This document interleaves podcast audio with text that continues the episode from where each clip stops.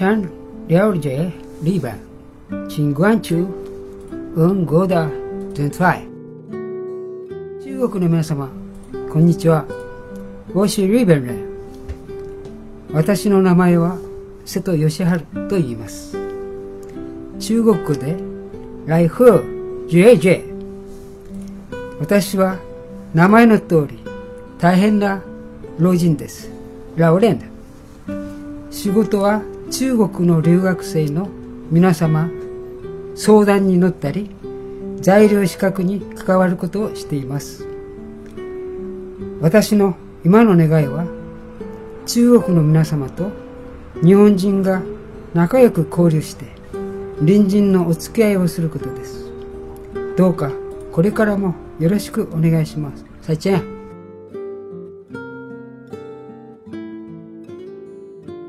您现在收听的是一档专门介绍日本的电台节目，我们希望可以帮助中国人更多的了解日本，帮助在日华人更好的在日本生活。无论你现在身在何处，只要你关注日本，那么这档节目就是为你做的。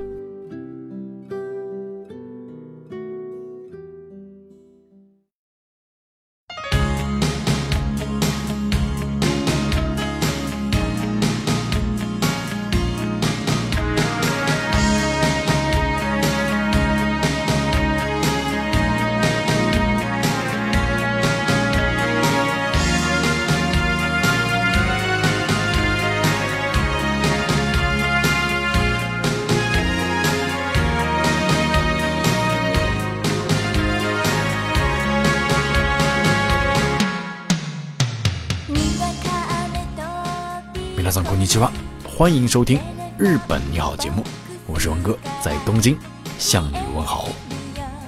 是的，从这一期节目开始，我们的节目正式更名为《日本你好》。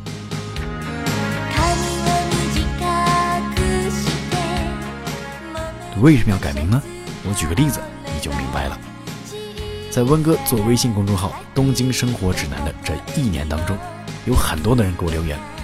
文哥，你可不可以做一个 大阪生活指南？是的，尽管我们所做的内容不仅仅是面向东京地区的用户，但是我们的名称呢，又的确让东京以外的用户产生了一点点的距离感。而我们这档电台节目才刚刚开始，改名还来得及。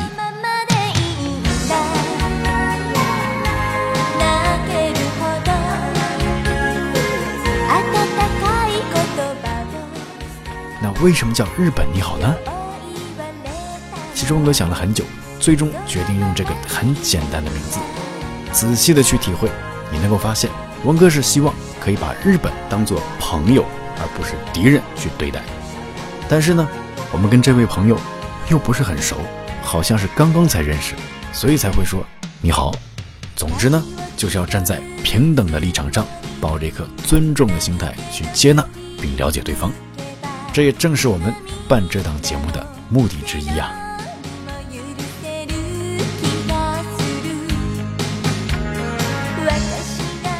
对了，在刚才节目里开始呢，出现了一位日本人，可能很多听众也好奇，嗯，什么的干活？这是从本期节目开始增加的一个新的环节，叫做封面人物。温哥呢会经常去找一些日本朋友，都是普普通通的日本人，让他们来跟广大的听众朋友们打个招呼。目的呢有两个，第一是觉得这样更接地气，第二呢是希望让中国的听众知道，其实大部分的日本人对中国人都是非常友善的。那本期的这位日本朋友呢，姓赖户，文哥平时都会称呼他赖户先生、赖户老师。他是日中国际留学生育成协会的理事长，也是一位行政书士。行政书士是做什么的呢？通俗的说，就是专门帮人办理签证的律师。但是在日本呢，有很多的日本人的行政书士不愿意接中国人的单子，原因很简单，有一部分中国同胞做事儿不按常理出牌，甚至也有不少材料造假的案例出现。一旦出现这样的情况呢，负责担当的这位行政书士，他个人的声誉也会受到一些影响。所以呢，有很多的日本人不愿意冒这个风险。但是这位赖户老师呢，却是一个例外。他他的客人大部分都是中国人。为什么呢？因为他是一位很典型的中国文化爱好者，自学中文，教材是 CCTV 的新闻联播。当然，我相信他刚才的中文发音也让很多学日语的中国朋友找到了一点点自信。的确，对于很多外国人来说，学习中文，尤其是汉字，简直就是一场噩梦。所以，温哥常说，对于学日语这件事情而言，每一个中国人都是嘴里含着金钥匙出生的。赖虎老师呢，经常会在旧书店里淘一些中文的图书，呃，例如《易经》啊、《道德经》啊之类的经典名著，并且还自学了中国的推拿、气功。平时最爱喝的酒呢，不是日本清酒，而是中国的绍兴酒。有一年呢，赖虎老师终于来到了他朝思暮想的中国大连，结果呢，刚刚坐上公交车，钱包就被偷了。赖虎老师也并没有因为这件事改变对中国的喜爱，这也告诉我们：读万卷书，更要行万里路。对了，在这个月呢，有一个非常重大的节日——圣诞节。在这期间呢，你可能会去迪士尼。东京塔、六本木都是非常棒的地方，但是有一个地方，你如果不去的话，你就不会明白为什么要过圣诞节，圣诞节的意义到底是什么。这个地方呢，就是教堂。啊，圣诞节不去教堂，在我个人看来，就像春节不吃饺子、不放爆竹一样，没有味道。所以呢，温哥把全日本所有的华人教会的地址、电话。也都放在了我们的公众账号里边，你只需要在里边发送“教堂”两个字就可以看到了。啊，那么在本月的二十一号，也就是本周日了，文哥会在东京的电桥教会参加他们那边的活动，也欢迎你一起来参加。报名的方式非常的简单，加温哥的微信“温强 GP” 就可以了。好，说了这么多，进入我们今天的第一个环节——温哥问答。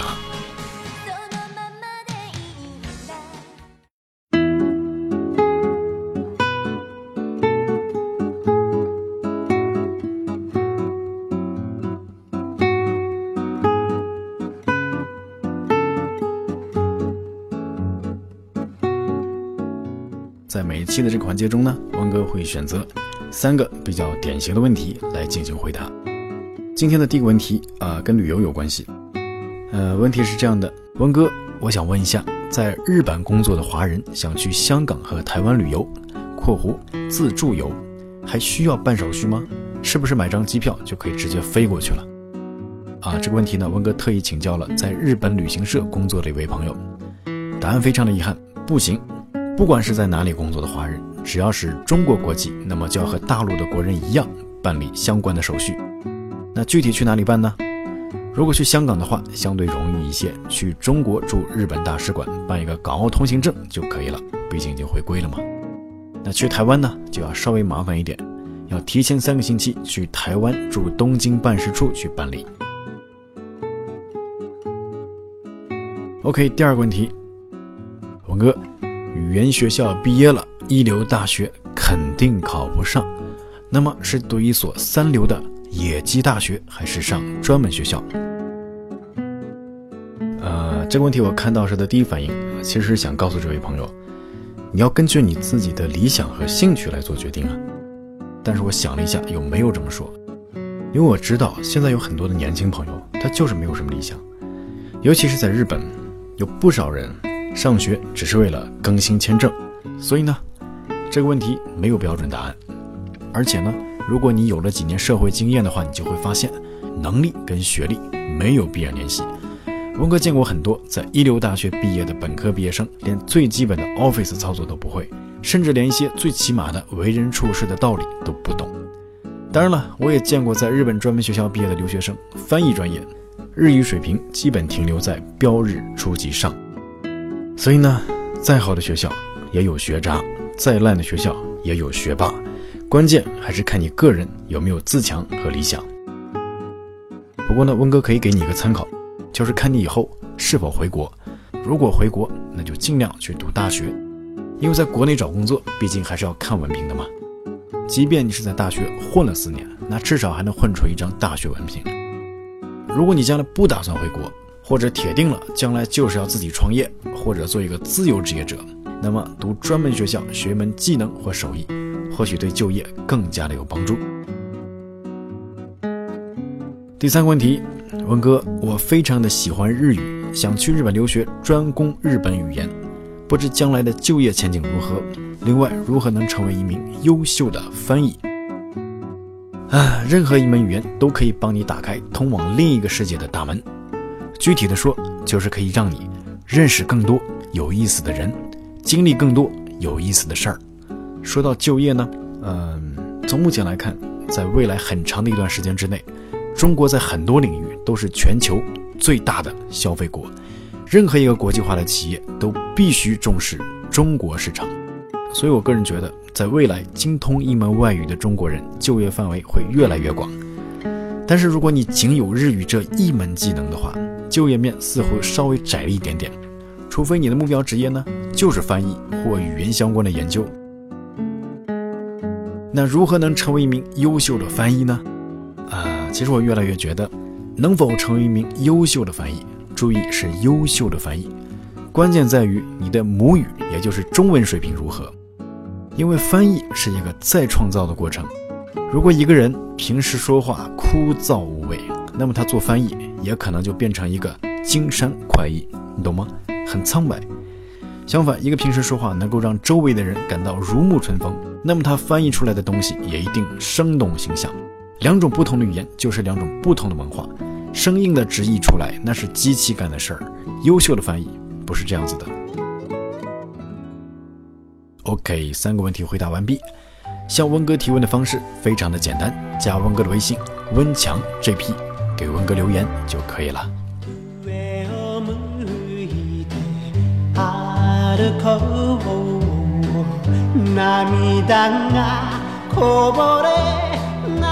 ように思い出す春の日一人ぼっち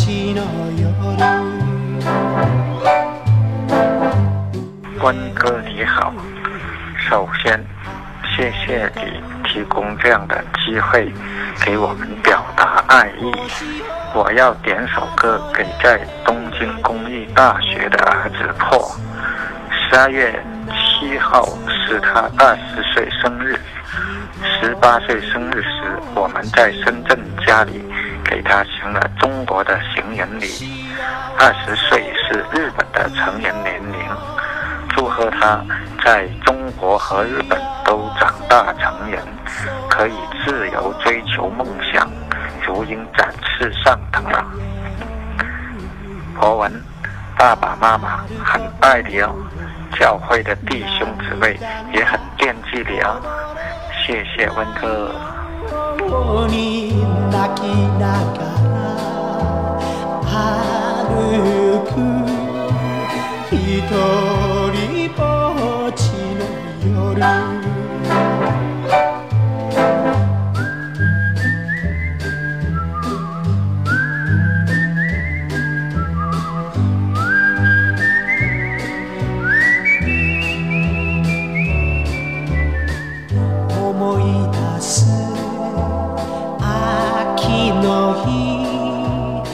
一人ぼっちの夜。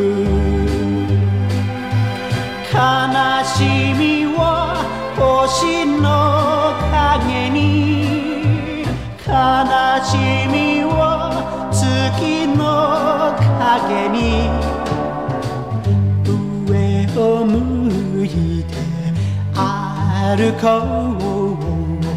う涙がこぼれないように泣きながら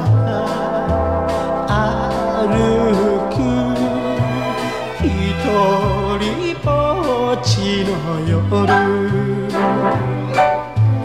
一人ぼっちの夜。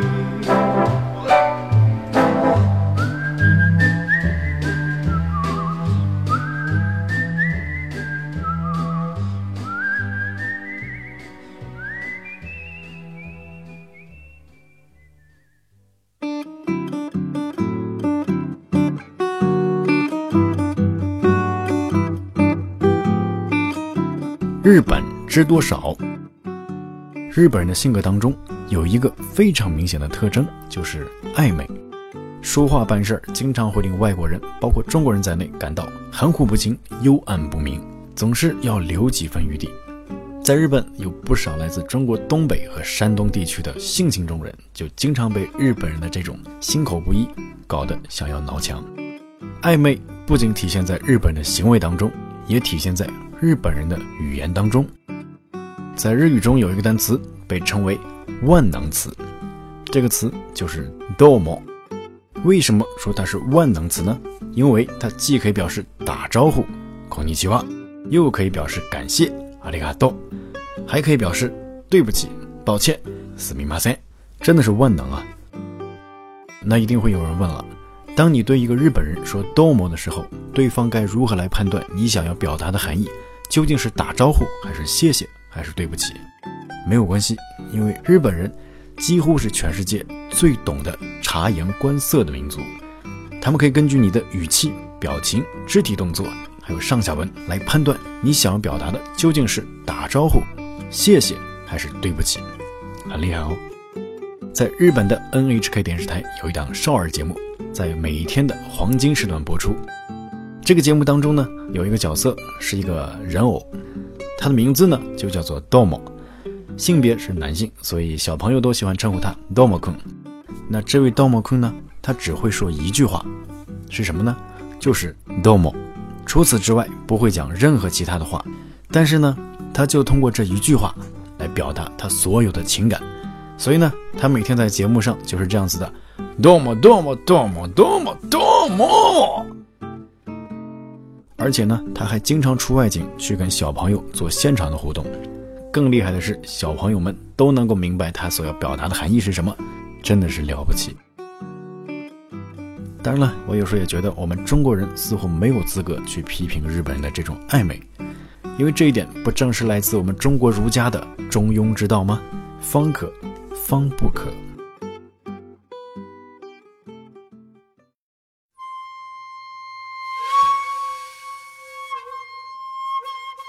用声音。感受日本，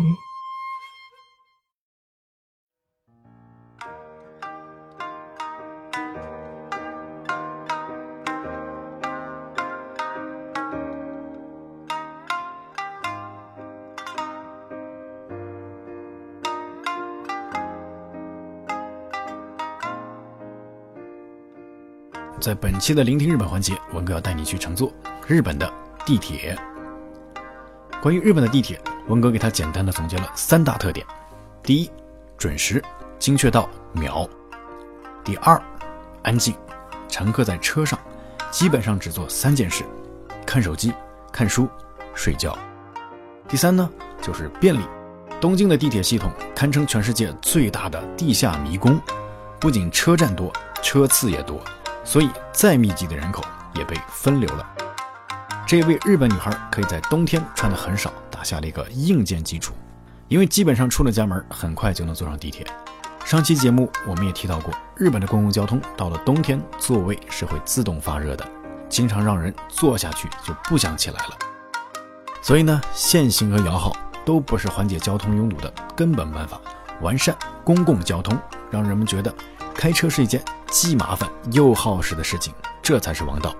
在这一点。日本的经验的确值得我们去学习。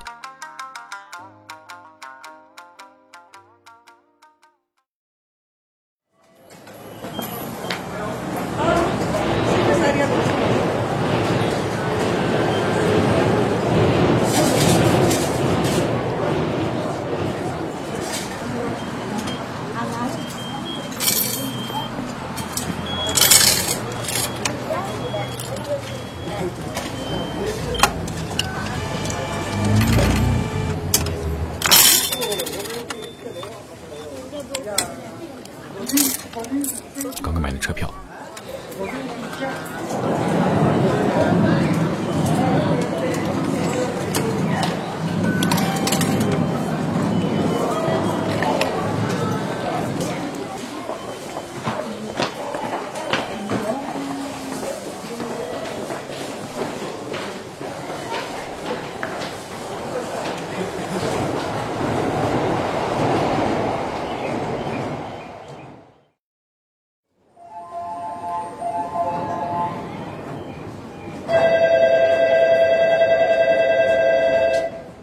些已经回国的朋友，听到这个声音，是不是非常的熟悉呢？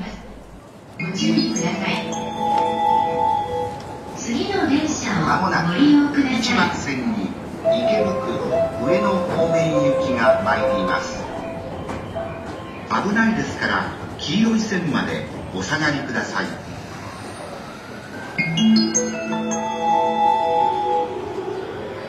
まもなく1番線に池袋上野方面行きが参ります危ないですから黄色い線までお下がりください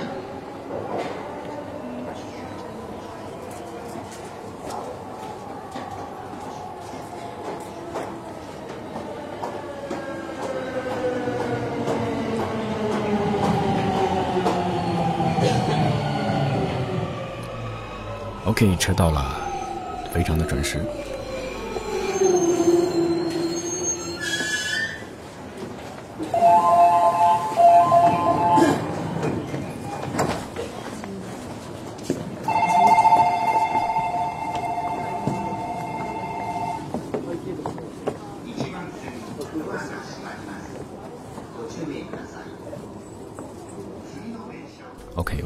经在电车里边了。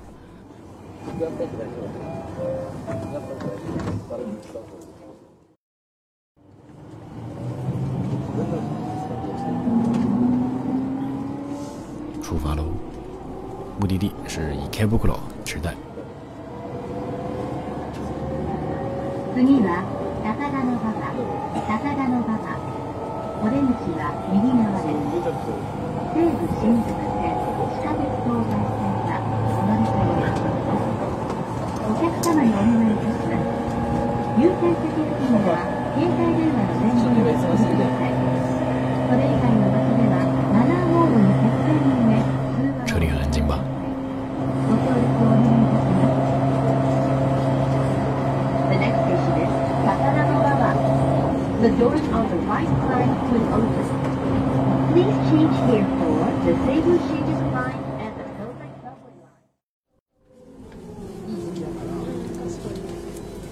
Line. 到站喽！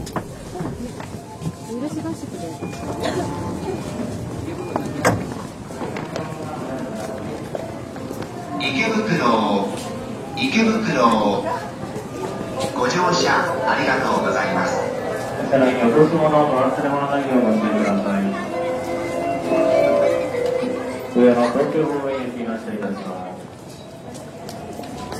7番線ドアが閉まりますご注意ください。それでは皆さん、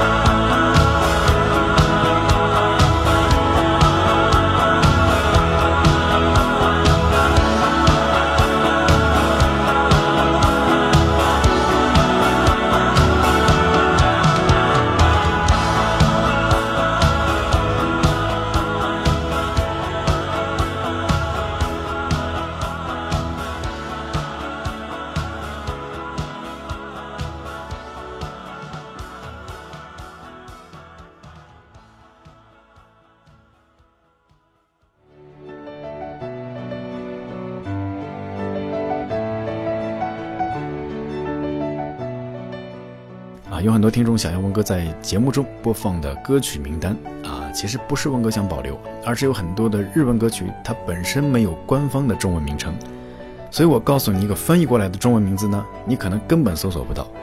那直接告诉你日文名字呢，又有很多的中国听众不懂日语，也没有办法在搜索框里去输入这个名字，所以呢，说了也等于没说啊。不过文哥想了个办法。我会在每一期节目播出的时候呢，把上一期节目的歌曲名单放在我们的微信公众账号里边，你只需要在里边发送“电台”两个字就可以看到了。我们的公众账号是“东京生活指南”。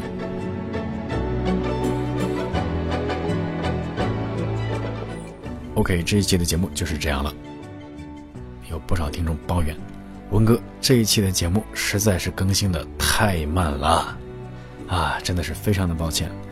的确是在时间和地点上有一点点的困难，啊，因为每一期节目的录制和制作基本上都是在文哥家的饭桌上完成的。不过没有关系，文哥一定会把这档节目坚持做下去的。希望各位多多的理解和支持。支持文哥最好的方式，分享本期节目到你的微信朋友圈。OK，下期节目再见喽，拜拜。